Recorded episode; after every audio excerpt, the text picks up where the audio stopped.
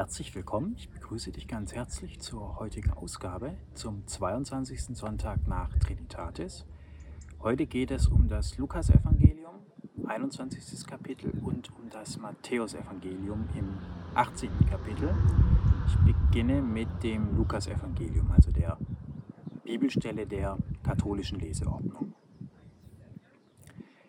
Als einige dann vom Tempel sagten, er sei ein Prachtbau mit herrlichen Steinen und Weihgeschenken geschmückt, antwortete er, was ihr da anschaut, es werden Tage kommen, an denen kein Stein auf dem anderen liegen bleibt, der nicht niedergerissen wird.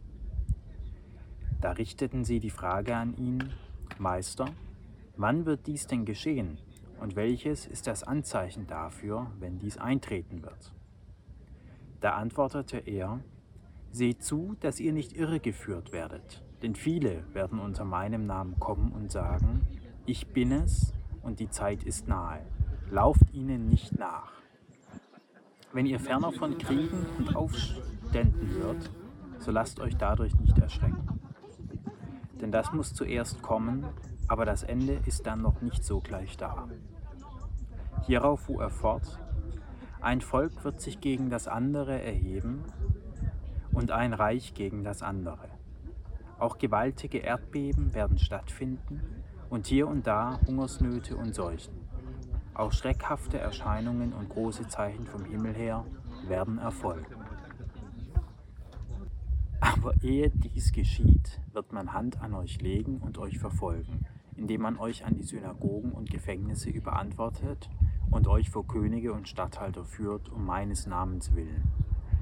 Da wird euch dann Gelegenheit geboten werden, Zeugnis für mich abzulegen. So beherzigt denn die Warnung wohl, dass ihr euch nicht im Voraus Sorge über die Art eurer Verteidigung macht. Denn ich selbst werde euch Redegabe und Weisheit verleihen, der alle eure Widersacher nicht zu widerstehen noch zu widersprechen imstande sein soll. Ihr werdet aber sogar von Eltern und Geschwistern, von Verwandten und Freunden überantwortet werden. Ja, man wird manche von euch töten und ihr werdet allen, ihr werdet allen um meines Namens willen verhasst sein. Doch soll kein Haar von eurem Haupte verloren gehen. Durch standhaftes Ausharren werdet ihr euch das Leben gewinnen. Eine überaus spannende Bibelstelle meines Erachtens. Sie thematisiert ja so ein bisschen die Endzeit-Thematik. Was wird hier alles passieren und so weiter und so fort. Nach dem Motto, wird das hier alles schlimm enden oder nicht? Oder muss ich Angst haben? Und hier sagt Jesus zunächst, es werden Tage kommen, an denen kein Stein auf dem anderen liegen bleibt, der nicht niedergerissen wird. Und es klingt ja sehr nach Armageddon, das jüngste Gericht, die Endphase, meint aber meines Erachtens eher, dass es nichts Beständiges außer dem Wandel gibt. Also alles, was es mal gibt, wird mal niedergerissen werden.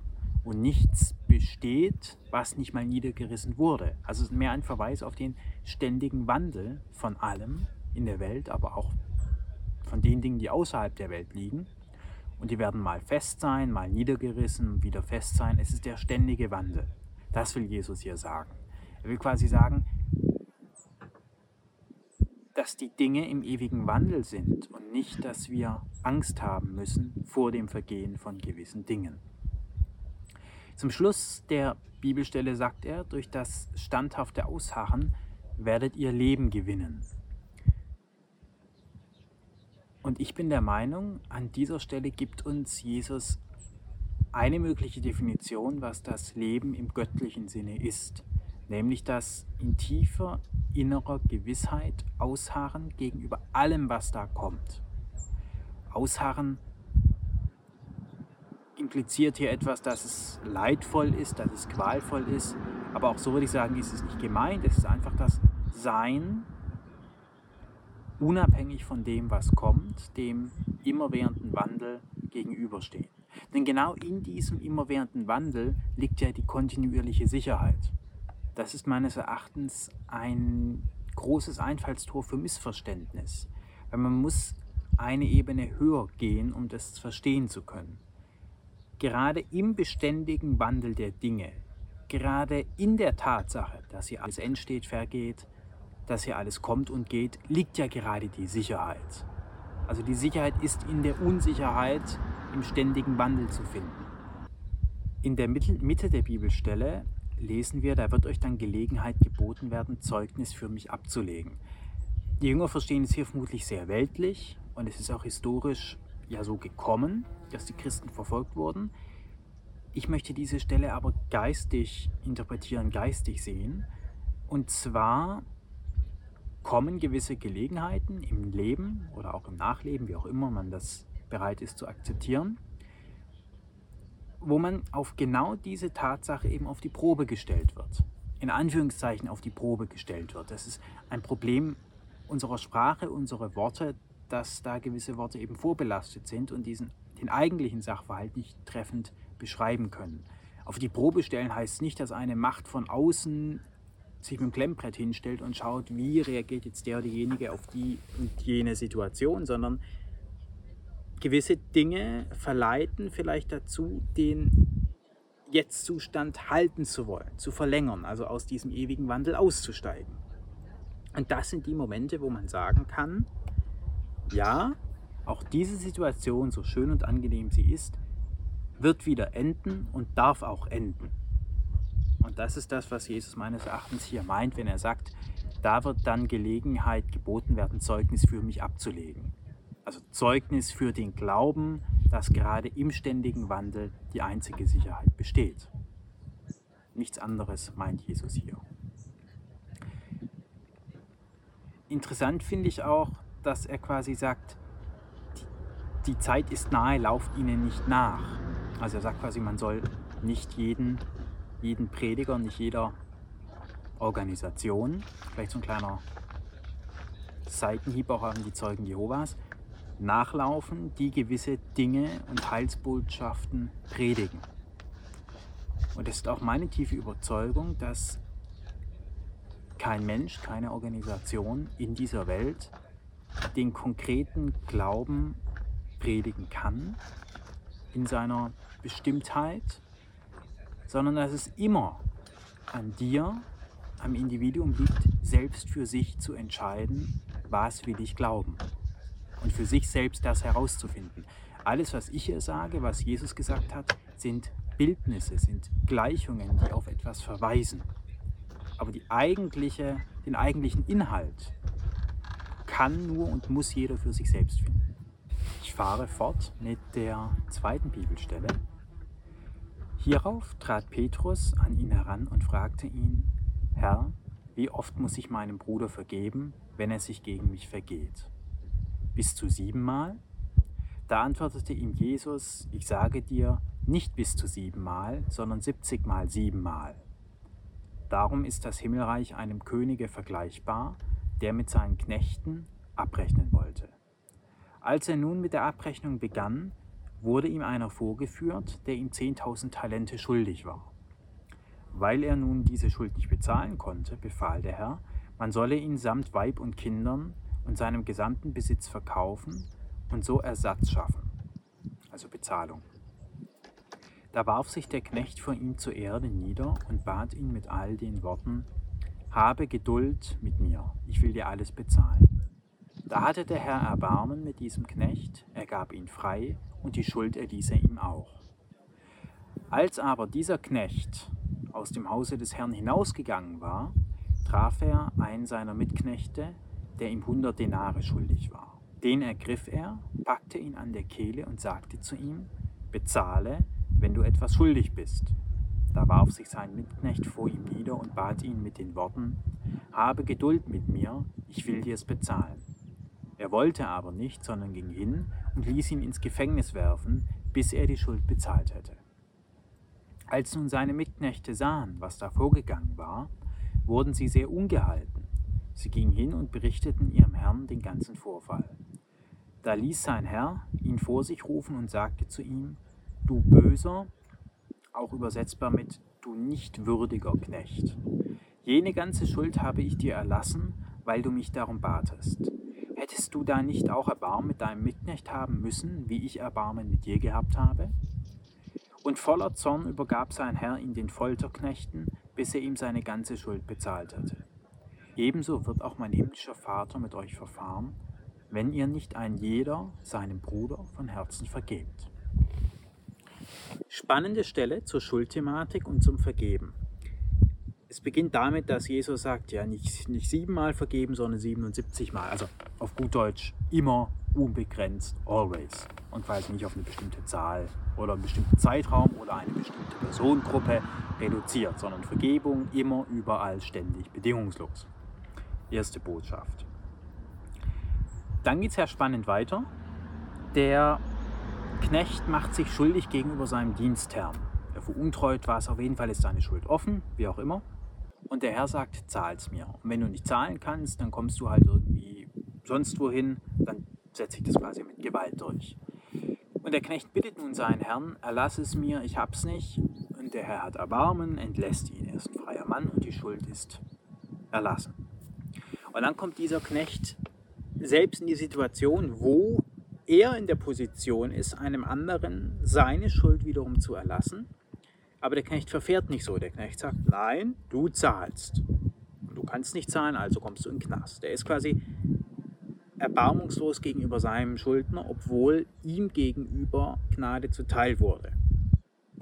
Und das erzürnt dann den, den ehemaligen Herrn und er lässt ihn wieder einbuchten, also den Folterknechten überlassen, bis er eben bezahlt. Ja, spannende Geschichte. Kernbotschaft meines Erachtens ist aber viel weniger schlimm oder kritisch, wie es hier dargestellt wird. Hier wird es ja recht martialisch und mit viel Schuld auch dargestellt, nach dem Motto, wenn du dich nicht artig verhältst, wenn du nicht vergibst, dann ist Gott dir gegenüber auch ungnädig und lässt dich auch in irgendeinen Kerker werfen. Es geht meines Erachtens vielmehr darum, ein grundlegendes Prinzip zu verstehen, zu verdeutlichen. Und ich denke, das war auch das, was Jesus hier sagen wollte.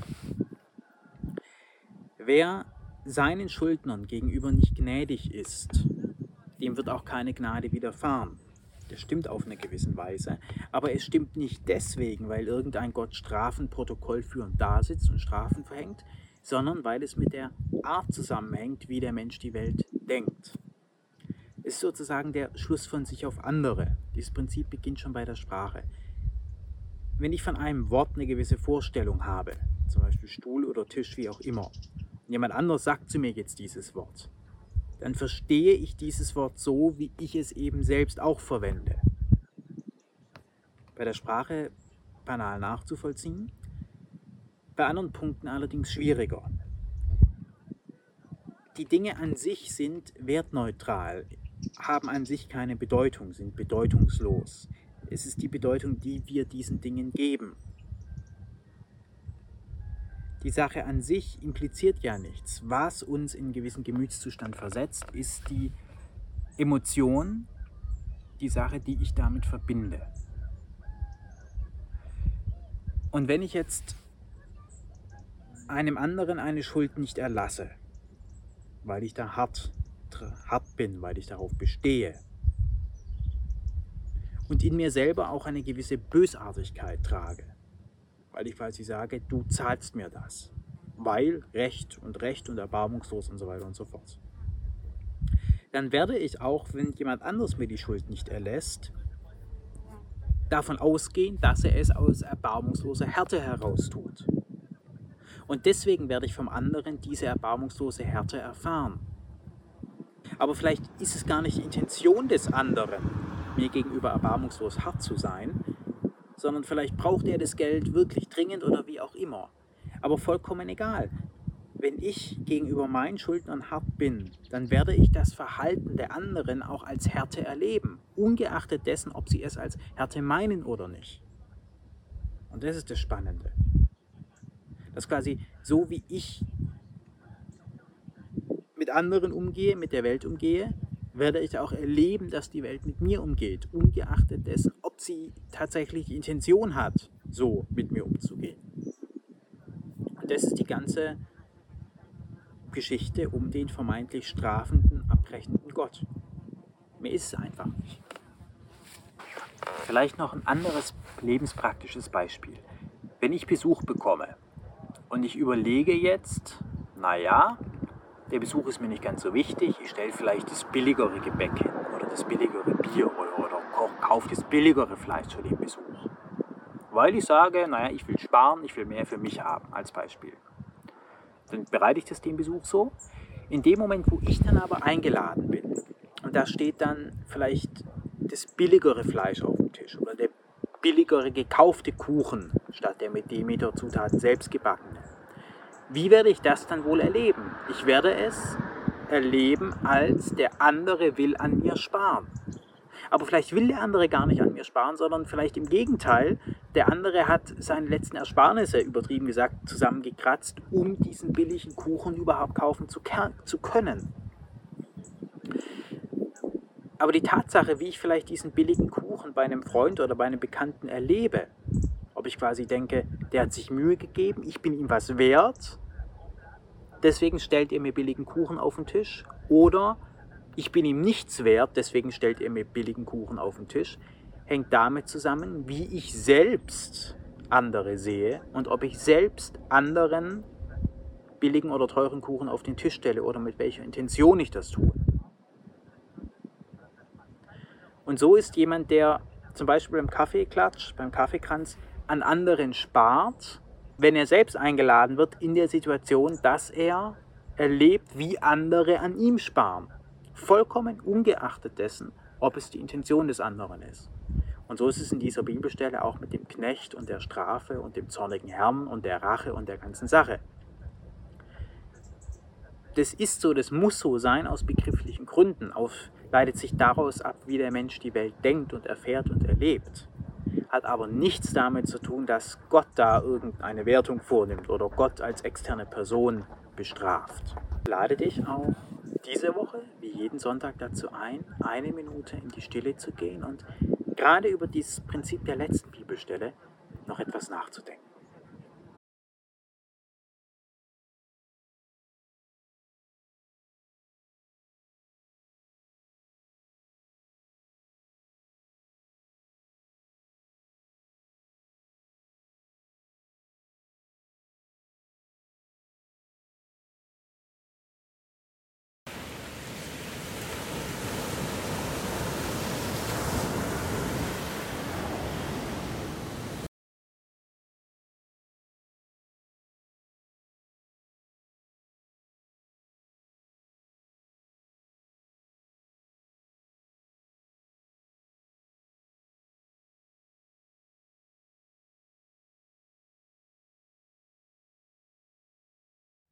Und hoffe, meine Videos helfen dir dabei, deinen persönlichen Zugang zu Gott und zu dem Allumfassenden zu finden.